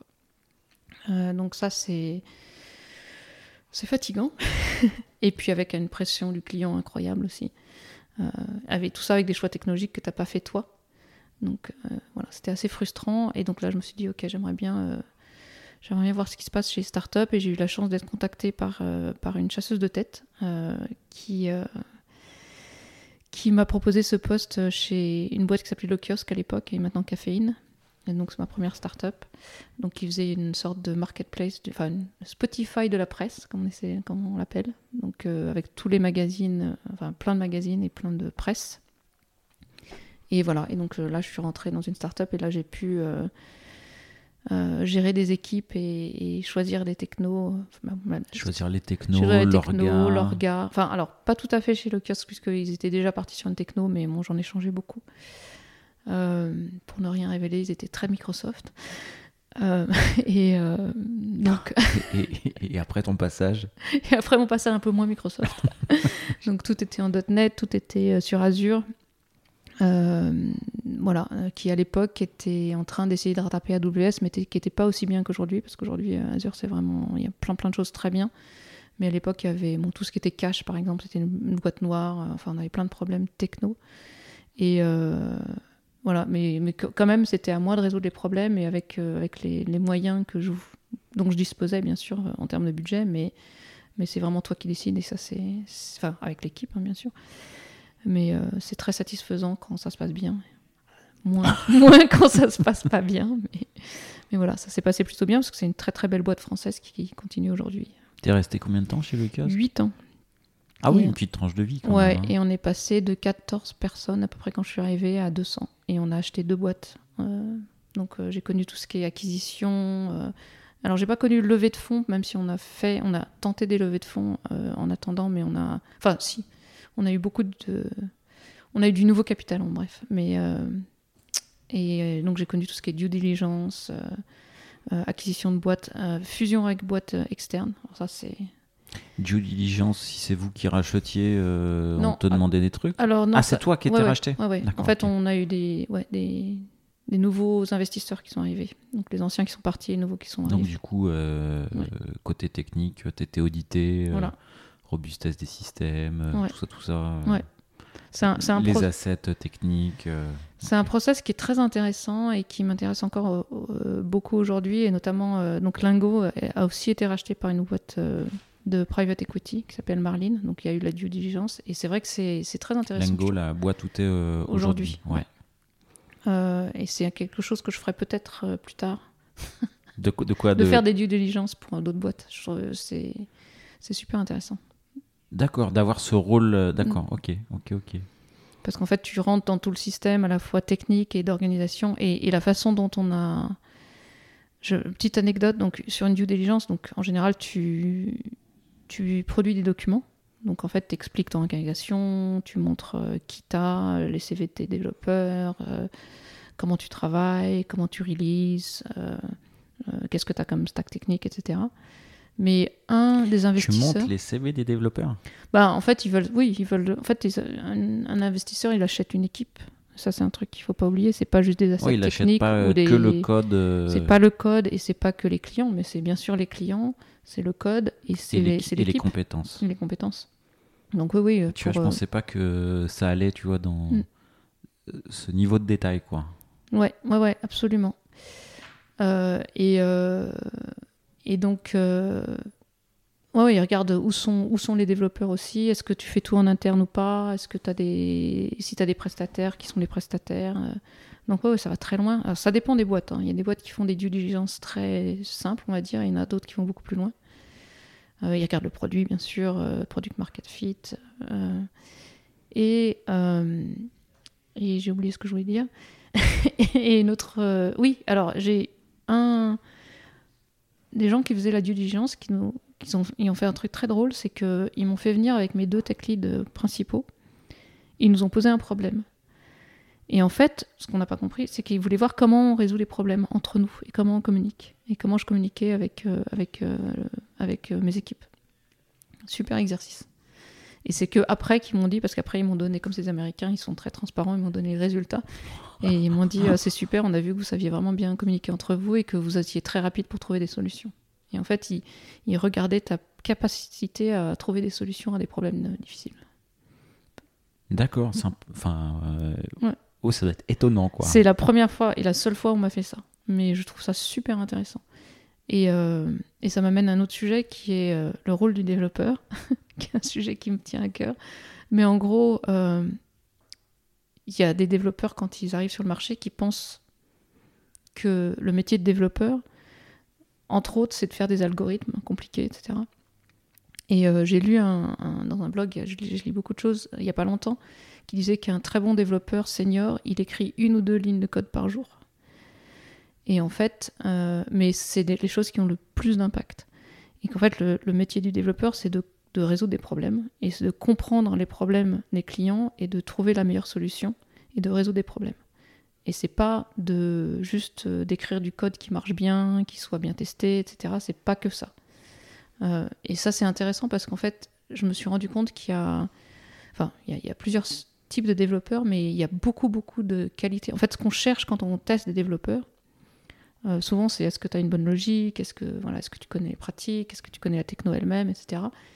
Et en fait, on ne teste pas forcément euh, ton degré de, communication et comment tu communiques et comment tu et à quel point tu t'intéresses aux, problèmes et comment tu fais du troubleshoot et comment tu trouves des solutions. Alors qu'en vrai, c'est vraiment une énorme partie métier du métier de développeur. Donc voilà, c'était juste mon, mon quart d'heure sur c'est quoi un développeur. et j'ai remarqué qu'il y a beaucoup de développeurs qui, il y a des très bons développeurs qui n'ont pas forcément des diplômes d'ingénieur. Il y a plein de gens qui sont, enfin, qui commencent par eux-mêmes, euh, mais qui sont très bons en langue, en musique, en, enfin, qui ont d'autres euh, qualités qui font que ça fait des très bons développeurs. De par la communication, l'intérêt sur le fonctionnel, le produit, avoir de l'impact. Tout à fait. Et tout simplement aussi, on parle de langage de programmation, on parle de syntaxe. Il y a beaucoup de grammaire, il, y a beaucoup, et il faut, être, faut, faut avoir beaucoup d'attention aux détails, bien sûr, mais Est-ce Euh. qu'un. Enfin, tu parlais du rôle du développeur. euh, avoir une, cul- une culture tech, c'est. euh, c'est quelque chose qui fait partie de tes fils de recrutement, de- Euh, comment tu vois les choses sur le rôle du, du Tout à fait, c'est hyper important et être curieux. Et euh, c'est un, quelque chose que je remarque. Je ne vais pas faire des généralisations sur nouvelle génération, etc. Mais la curiosité hyper importante et la culture tech et, euh, et savoir tout ce qui s'est passé et toutes les technos autour du code, parce qu'il y a le code bien sûr, mais il n'y a pas que le code, il y a tout ce qui est autour et comprendre, savoir ce que c'est qu'un serveur HTTP, savoir ce que c'est que tous les protocoles, savoir euh, comment on communique sur le web, enfin comment les comment ça se passe, euh, je sais pas, des trucs tout bêtes, euh, DNS, adresse IP, etc. Avoir toute la culture du web. Je dirais pas forcément juste culture tech, mais culture du web, ça c'est très très important et c'est pas forcément les choses que tu apprends à l'école ça dépend des écoles, hein, bien sûr, mais, euh, mais je pense qu'on est trop trop focalisé sur seulement le code et pas tout ce qui est autour. savoir faire des schémas de base de données, euh, savoir euh, ce que c'est que pourquoi tu choisis du, du, SQL ou du NoSQL, enfin des, choses un peu plus autour du code, c'est très important et ça manque un peu parfois. T'essayes d'impulser ça? Ouais, ouais, absolument. Donc moi, moi, Là où tu passes. oui. Donc je pense qu'il faut qu'on apprend toute notre vie. Moi, j'apprends encore tous les jours et c'est pour ça que c'est fun. Euh, donc dans toutes mes boîtes où je suis passée, il y a toujours eu euh, une, heure, une heure et demie, deux heures et demie de learning time une fois par semaine. Ça, c'est, c'est, il faut apprendre, il faut continuer à apprendre tout le temps sur plein plein de sujets. En plus, il y a des, des outils dans tous les sens. Donc là, par exemple, en ce moment, c'est euh, tous les outils d'intelligence artificielle pour t'aider à coder, hein, du Copilot, du Codium, etc. Euh, donc si tu passes à côté, tu t'imagines que enfin, c'est tellement une révolution. Euh, si tu ne prends pas le temps de donner aux développeurs d'apprendre ces choses-là, bon, il y en a qui vont le faire sur leur temps libre, mais c'est pas le, enfin, pas le but. Et euh, si tu veux que tout le monde le fasse, il faut le faire pendant le temps de travail. Donc oui, oui, bien sûr, apprendre tout le temps. Comment tu l'organises ça? Là, tu, décrètes juste très simplement, vendredi de 10h à 11h30, tout le monde apprend. ça peut être du. Des fois, c'est des séances en interne. Donc c'est quelqu'un qui va partager un outil qu'il a utilisé, c'est quelqu'un qui va euh, faire un peu de coaching sur des trucs, ou alors euh, tout seul, où, je leur donne des accès à Open Classrooms. Et, voilà. Et donc soit tout seul, soit à plusieurs, soit... Soit quelqu'un propose quelque chose. Soit quelqu'un propose quelque chose, soit aussi on fait venir des gens.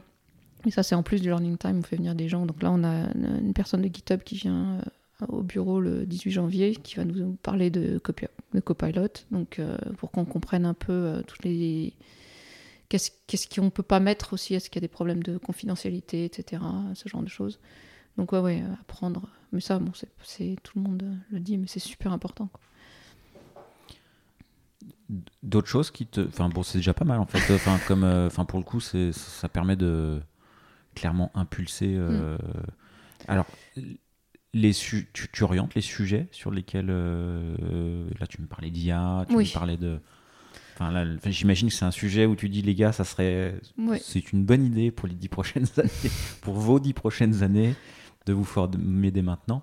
Il y a d'autres sujets, d'autres d'autres choses qui te ouais ouais bien sûr ouais ouais c'est il y a plein de sujets et euh, euh, oui l'autre chose dont je voulais parler c'est travailler ensemble. Et ça, c'est pareil, je trouve que c'est moins établi en France qu'en Angleterre, aux États-Unis. C'est vraiment euh, travailler à deux, donc faire du peer coding. Euh, alors, bien sûr, il y a les revues de code, donc normalement, il faut que tout, le code soit revu par quelqu'un d'autre. Mais en fait, les revues de code, le problème, c'est que tu fais des commentaires par écrit. Euh, c'est pas forcément très très efficace. Déjà, les revues de code, je pense qu'il faut les faire avec la personne qui a écrit le code en disant bah, tiens, moi j'aurais plutôt fait comme ça, moi j'aurais fait comme ça, etc. Donc les faire plutôt par oral et juste coder à deux. Euh, je pense qu'on est mais dix fois plus efficace à deux que tout seul, et qu'en fait, on a une tendance de se dire maintenant, bah un tel travaille sur ce sujet et un autre travaille sur un autre, et que ça va plus vite parce que tu fais deux choses en parallèle, alors qu'en vrai, si tu as deux personnes qui travaillent sur le même sujet, je pense que tu vas dix fois plus vite que si tu fais deux sujets. Je sais pas si c'est très clair ce que je dis, mais, euh, ça j'y crois à, fond parce que je crois à fond à, à l'intelligence collective et au fait d'être quatre paires d'yeux sur, sur un problème qui est vraiment tellement mieux que d'être tout seul. Et alors, comment tu fais euh, Tu donnes des directives sur le pair programming? Parce que du coup, du pair programming euh, euh,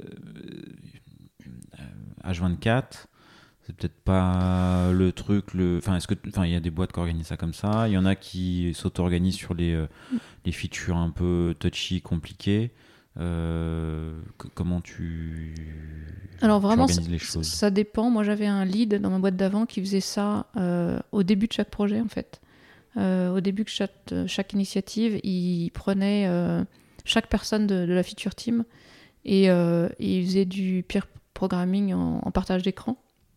parce que tout ça à distance, hein, bien sûr. Et, et, il faisait ça, je pense, à peu près 4 heures dans la semaine, quoi. Euh, donc 2 heures avec une personne, 2 heures avec une personne. Donc c'est pas tout le temps, bien sûr. Mais, euh, et puis, à chaque fois qu'une personne était un peu coincée sur quelque chose, au lieu de lui dire tu fais comme ça, tu fais comme ça, il disait bah, tiens, viens, on va le faire ensemble. Donc le, le pair programming était organisé par ton tech lead, quoi. Et c'était lui qui était en charge d'aller euh, de mm. faire du pire avec chacun des membres de l'équipe. Ok, ok, ok. Il y a un truc dont on n'a pas trop parlé, et pourtant tu m'avais dit, dont on n'a pas parlé du tout, et tu m'avais dit, ah c'est super important pour moi, machin, tout ça. pas passer.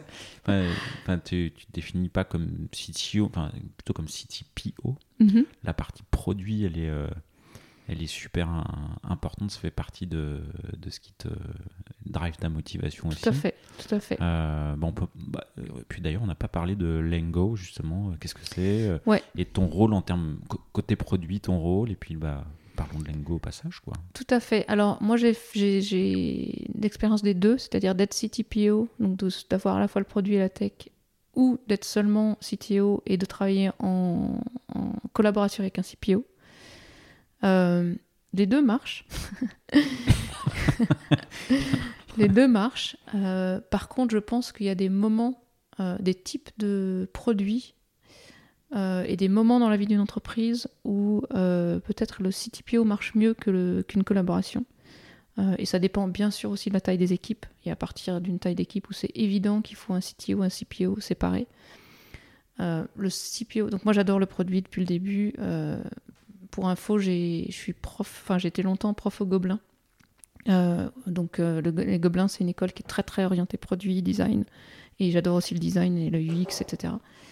Euh, et, et donc, euh, c'est des problématiques qui me, qui me parlent énormément. Je pense que les boîtes, avant, il n'y avait pas de produit. ok? Il y a eu plein de boîtes tech qui se sont faites, euh, mais Primavera, Broadway Jeune, le produit, ça n'existait pas. Donc, en fait, ce sont des, certaines personnes dans la boîte qui recueillaient les besoins des utilisateurs, qui faisaient la priorisation de la roadmap, etc. Lingo a racheté une boîte qui s'appelle NetRivals, qui fait du pricing dynamique, donc qui fait du scrapping de, sites internet et qui regarde tous les prix et qui, qui fait de la comparaison de prix, entre autres. Euh, et NetRivals, c'est une boîte qui s'est construite plus ou moins sans produit, c'est-à-dire que les gens tech euh, faisaient aussi la partie produit. Donc, donc en fait, historiquement, on peut dire qu'il n'y avait pas vraiment de produit. C'est un métier relativement récent.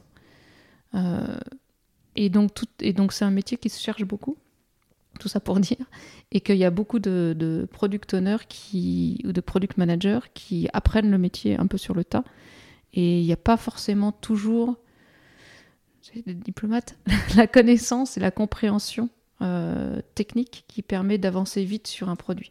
Je prends un exemple, très souvent, euh, j'ai vu souvent des équipes produits qui s'auto-censuraient sur des features en disant Ah non, ça c'est trop difficile, on n'y arrivera jamais. Des euh, équipes produits? Ouais, des équipes produits. D'accord.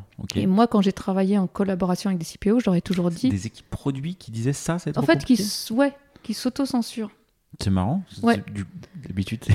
Bah ouais, ouais. Non, non, mais, mais je pense que c'est aussi parce que c'est un métier jeune et que, et que c'est pas forcément. Euh, et donc, moi, j'ai toujours dit, mais pensez à la meilleure solution possible. Et après, en effet, on va y aller de façon itérative. Il faut faire un MVP, etc.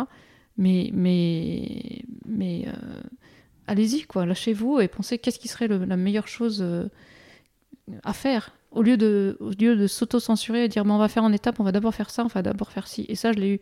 Alors, dans ma boîte précédente, euh, qui était une boîte d'e-learning, euh, il y avait énormément de, ça. C'est-à-dire qu'ils disaient ah ben non, non, ça, on va pas le faire tout de suite, on va d'abord faire cette première étape. Au lieu de dire voilà le, pour moi un, bon PO, un beau PM, il va voir l'équipe de dev, il va dire voilà le problème que j'essaie de résoudre, voilà le problème du client, voilà le pain point. Trouvons ensemble la solution. Et très souvent, les PO sont plus déjà dans la solution et ils pensent que le produit apporte la solution et le dev, le produit apporte le quoi, qu'est-ce qu'on fait, et le, et le dev apporte le comment. Et moi, ça, je suis pas du tout d'accord. pas du tout d'accord pour la main. Avec le doigt levé. Avec le doigt levé, pour la même raison que le boulot du développeur, c'est de résoudre des problèmes. C'est qu'il faut apporter les problèmes euh, au tech, il faut que le produit et la tech ensemble décident de la solution, de qu'est-ce qu'on va faire. Et bien sûr de comment on va le faire, mais même de qu'est-ce qu'on va faire. Parce que euh, sinon, euh, c'est possible, ça arrive, et ça m'est arrivé avec des, avec des PO et des PM, qu'en effet ils s'autocensurent et qui vont euh, proposer des solutions qui sont finalement des... Dégradées. Un peu dégradées, voilà. Et qui sont à mi-chemin, on dit ah bah ça on va le faire dans six mois, mais d'abord on va faire ça. Alors que ça aurait été plus facile de faire la solution finale dès le départ. Donc voilà. Et, et, en apportant le, le comment euh, tech et produits, euh, tu peux également avoir des, des propositions que tu n'aurais pas vues. Euh, exactement. Au lieu de, enfin, qui vont au-delà de, la censure, quoi. Voilà, exactement. Et la deuxième chose, c'est vraiment pour moi d'embarquer les développeurs dans la, dans la solution, parce que s'ils sont acteurs dans cette solution, forcément, ils seront plus engagés et ils font partie de la décision. Et, c'est une équipe. Et d'où tout ça pour arriver au fait, le fait d'avoir un CTPO, c'est plus facile d'avoir une équipe produit tech aligné que quand tu as CPO, euh, CTO. Et je te donne un exemple très, très concret. À chaque fois qu'il y a eu des. que j'ai travaillé dans des boîtes où le produit et la tech sont séparés, quand on a des OKR, donc des objectifs, tu as des objectifs produits et des objectifs tech. C'est différent. Et ça, c'est débile. Parce que une équipe produit toute seule, à part quelques petites choses, elle va rien faire, et une équipe tech toute seule, à part si elle fait du produit, elle va rien faire. Euh, tu vois ce que je veux dire? Enfin, Et du coup, si tu donnes des objectifs différents, si par exemple tu dis, ben tiens, équipe produit, faites euh, trois features totalement innovantes qui vont tout casser, qui seront super waouh, et tu dis au même moment à l'équipe tech, réduisez la dette technique et, et améliorer la performance, qu'est-ce qui va se passer? Ben, Ils vont chacun tirer dans un sens et ils vont pas se mettre d'accord sur ce qu'on fait. Donc il faut aligner les équipes produits et tech. Donc soit en effet tu as une très bonne collaboration et j'ai eu la chance de l'avoir avec, des CPO où tu alignes, où tu leur dis ben, tiens tu vois ça il faut qu'on le fasse parce que sinon euh, on, aura trop de dettes techniques, on pourra plus euh, mettre en ligne des choses et ça va tout casser. Euh, et donc on négocie et, ça on va faire en même temps, une autre équipe va faire cette feature très innovante et on va faire ces deux choses là. Mais il faut pas que ça soit, il faut pas qu'on travaille les uns contre les autres, il faut qu'on travaille ensemble. Donc tout ça pour dire que l'idée d'avoir un CTPO, si tu as beaucoup de dettes techniques, si tu as des enjeux techniques assez forts, c'est une bonne idée. Et euh, oui, parce que c'est plus dur de les faire passer euh, au produit. Voilà. voilà. Et pour moi, le produit. Si l'arbitre a, une seule tête. Euh, c'est ça. Et le produit, il est, il est responsable du produit en entier. C'est-à-dire qu'il est aussi responsable de la performance, il est aussi responsable des bugs, il est responsable du produit en entier. Il n'est pas juste responsable des nouvelles features. Et ça, c'est voilà, c'est des défauts parfois que tu vois dans des, organisations de produits. Moi, j'ai eu des PO qui me disaient non, non, moi, les bugs, c'est pas mon problème. Bah si, c'est ton produit et c'est ton problème. Donc s'il y a des bugs, il faut les corriger. Et donc tu dois faire de la priorisation de bugs et de la priorisation de features en même temps, avec les mêmes équipes. Et la séparation des, rôles, euh, toi tu la vois plutôt à un stade de développement ou à une taille d'équipe ou à une taille de, de produit? Ouais, à une taille d'équipe. C'est plutôt taille d'équipe qu'il y a un moment donné. Il y a un moment, ben oui, une taille d'équipe. Euh, aussi la nature du produit. Là, là, par exemple, chez Lingo, on a un produit très, très tech. En fait, aujourd'hui, on fait de la transformation de données à échelle, puisqu'on transforme les données de nos marchands en données pour les marketplaces comme Amazon, etc. Donc, c'est un produit très, très technique. Donc, euh, forcément, dans, dans ces dans cette configuration-là, ça a du sens d'avoir un CTPO à partir de, tu vois, quand tu fais, euh, on vient, je viens de parler avec une boîte qui s'appelle Guide Guardian, quand tu fais, euh, je sais pas, de la sécurité, euh, quand tu fais du B2B pure tech, ça a du sens d'avoir un CTPO, je pense. Ok, ok, ok. Quand tu fais un produit plus B2C où tu as beaucoup, beaucoup de, de d'interaction avec l'utilisateur, tu fais tes personas, tu fais ton UX, etc. Tu voilà, as besoin de, de plus de produits. C'est pareil. Enfin, ils ont plus de travail à faire qui est en dehors de la tech. Ok, ok, ok. Est-ce que, est-ce que, euh, est-ce qu'il y a d'autres thématiques que tu as envie d'aborder? Euh, Non, je pense que. Enfin, on a, bien balayé? on a bien balayé. Je peux te parler des modes, mais je sais pas si c'est. Euh, tu peux me parler des modes? Ça sera la dernière question. Ok. Pour toi? Ça sera la dernière thématique que tu voudras aborder euh, Ouais. Eh bah, du coup, je t'en pose trois avant. Ok. Est-ce que, euh, est-ce qu'il y a, euh, est-ce que tu as un, un- un nickname, un surnom, j'en- plusieurs hein J'en ai un ou deux. Euh, dans une de mes boîtes, on m'appelait Tout Feu Tout Flamme. euh, parce que j'arrive toujours très très enthousiaste. Je me suis même fait engueuler plusieurs fois parce que je rigolais un peu trop fort. Donc voilà. Ah bon C'est plutôt, plutôt une bonne maladie en vrai. hein. Ouais, ouais, mais il y a des gens qui, ça énerve. Ah bon L'enthousiasme, c'est. euh, D'ailleurs, je... rien à voir, mais je viens de voir un film qui s'appelle Happy Go Lucky, qui est un film de Mike Lee, un, un film anglais, qui est, qui est en gros une fille qui est tout le temps très très euh, enthousiaste et ça énerve énormément les gens. Donc, euh, C'est triste. Elle est triste ton histoire. c'est une vérité. C'est une vérité.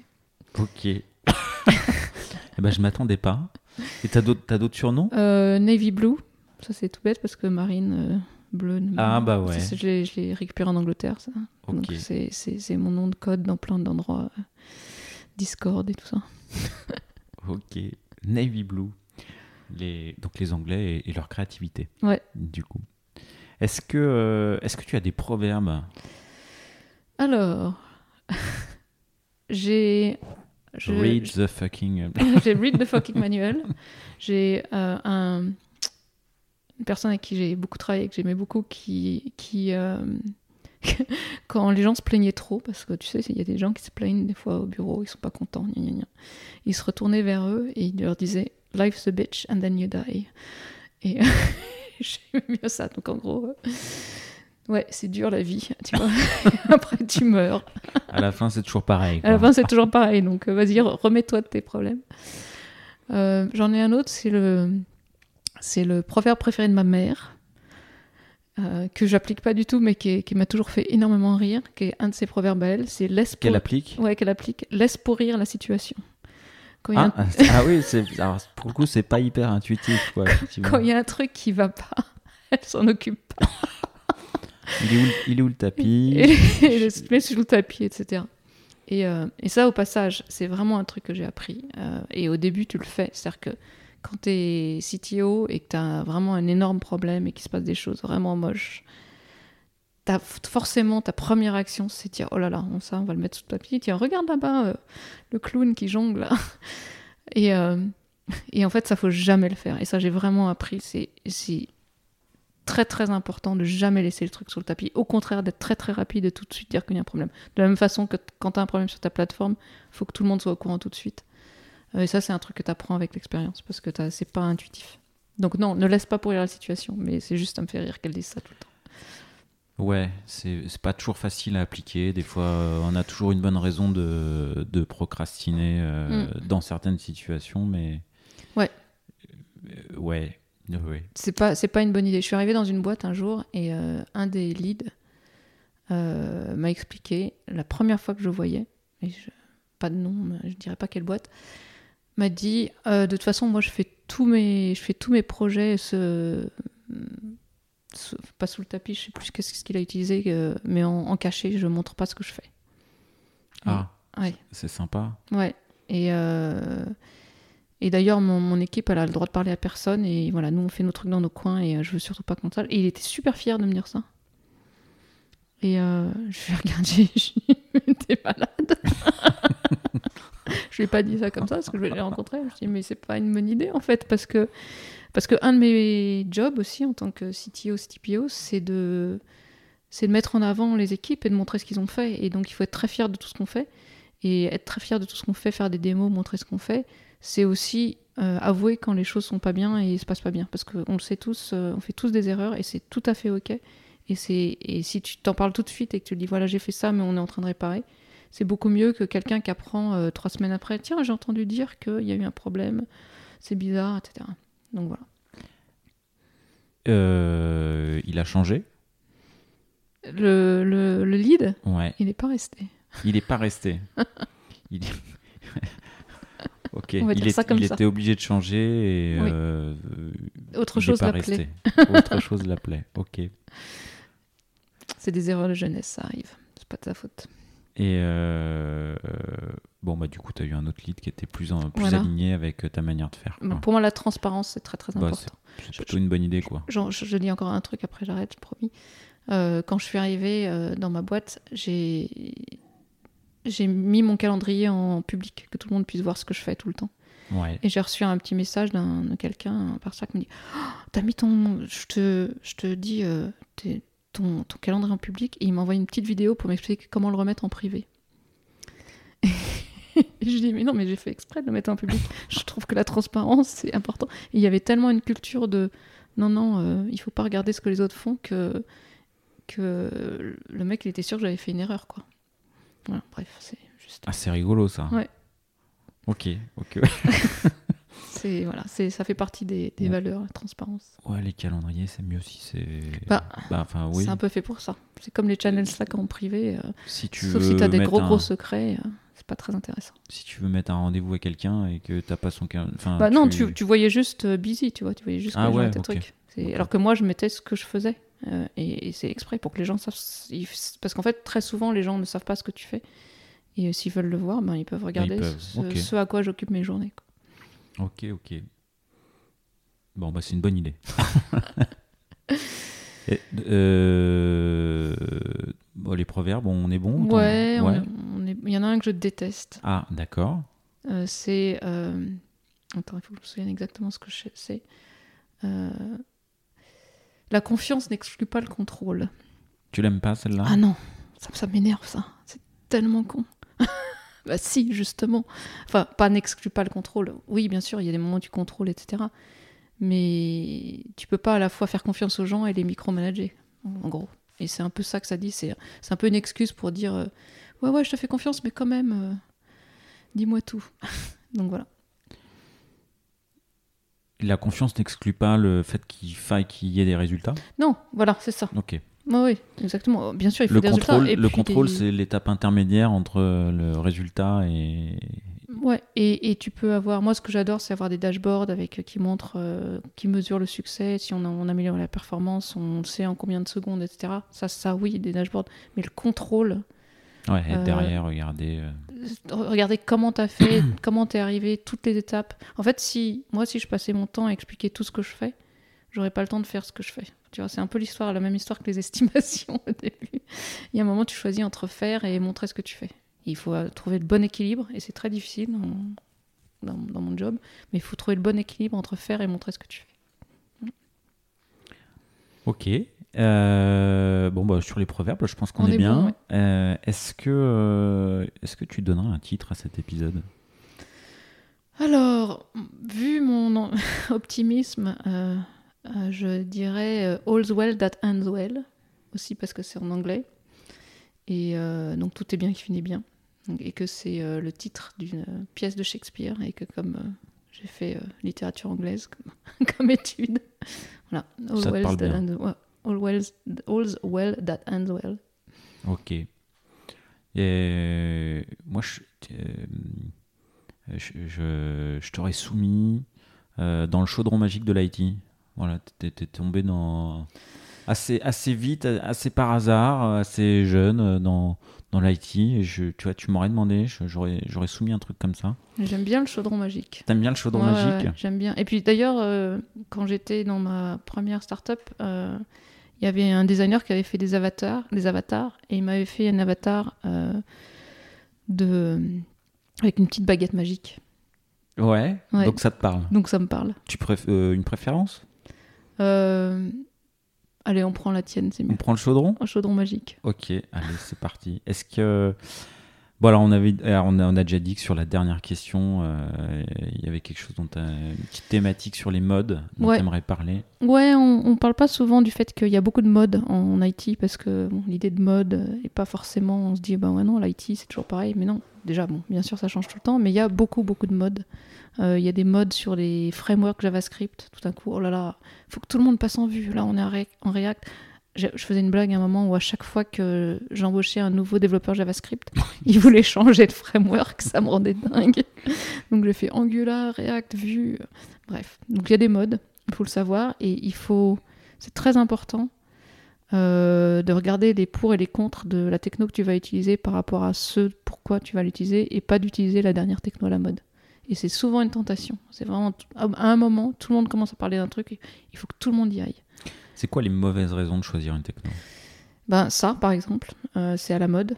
Euh, C'est à la mode. Tout le monde en parle. Euh, Il y a une nouvelle personne dans l'équipe qui arrive et qui, qui est fan de ça. Bon, ça, ça, dans toutes les startups, il faut le savoir, dans toutes les startups, le premier dev va choisir la techno par laquelle on va commencer et c'est forcément la techno qui maîtrise le mieux. Donc ça, c'est une mauvaise raison de choisir un techno parce qu'il va pas regarder euh, le produit. Ou la, ou la techno qui le fait le plus kiffer. Quoi. Ou- Voilà. Il va pas forcément regarder le produit et, euh, et se dire bah, tiens c'est ça la techno la plus adaptée. Euh, et tu finis avec des, voilà, des mauvais choix. Il y a très souvent aussi plusieurs stacks ou plein de stacks. Dans ma, pareil, dans ma première, dans ma première expérience de startup, il y avait vraiment beaucoup beaucoup de stacks différentes parce qu'à chaque fois que quelqu'un, un nouveau lead arrivait, ben, il prenait, il imposait une nouvelle stack. Donc ça c'est une mauvaise raison de choisir une techno. Il faut choisir par rapport à ce que tu veux faire. Tu as toujours plein plein de choix, mais, euh, mais euh, il faut faire des choix rationnels.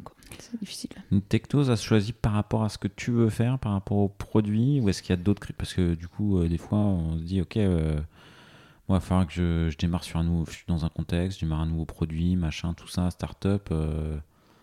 Euh, j'ai envie d'attirer des talents. Enfin, dire, tu, des Mm. fois, tu le fais pour pouvoir recruter, des fois, tu choisis une techno. Enfin, il y a d'autres critères Tout à fait. Pour moi, il y a, il y a trois critères. C'est euh, à quoi elle va servir et qu'est-ce qui est l'avantage de cette techno par rapport aux autres qui fait que ça fit ton produit.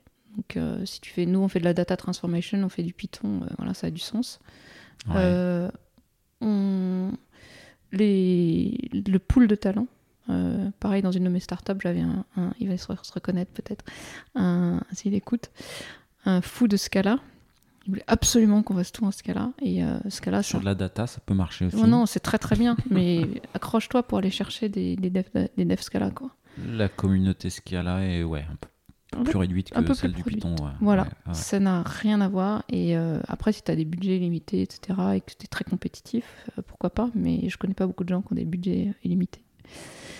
Euh, donc ça c'est voilà donc des, des- des vrais, des vrais critères et puis euh, bien sûr ton équipe euh, actuelle parce que tu vas pas dire du jour au lendemain bah, tiens tout le monde est en .net on va passer tout le monde Quel est mon existant? Voilà, quel est mon existant? Tu vas pas passer tout. Et puis, quelle est ton- ta base de code existante aussi.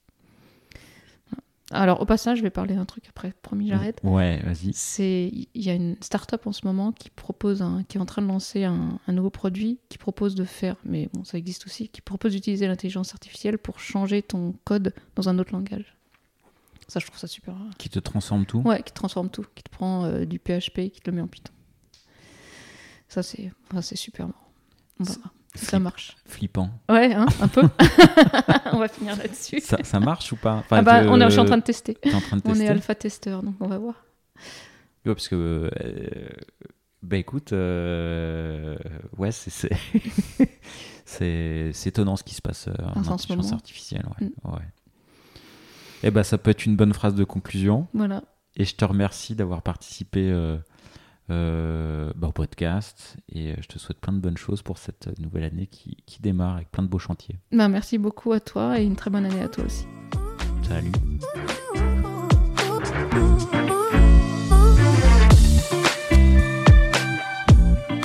L'épisode est terminé, j'espère qu'il vous a plu et si c'est le cas, c'est le moment de prendre deux ou trois secondes de plus pour euh, deux ou trois clics. Un petit clic pour un pouce bleu euh, ou un petit clic pour un partage aux copains ou un petit clic pour vous abonner euh, et ne pas rater le prochain épisode. À très bientôt.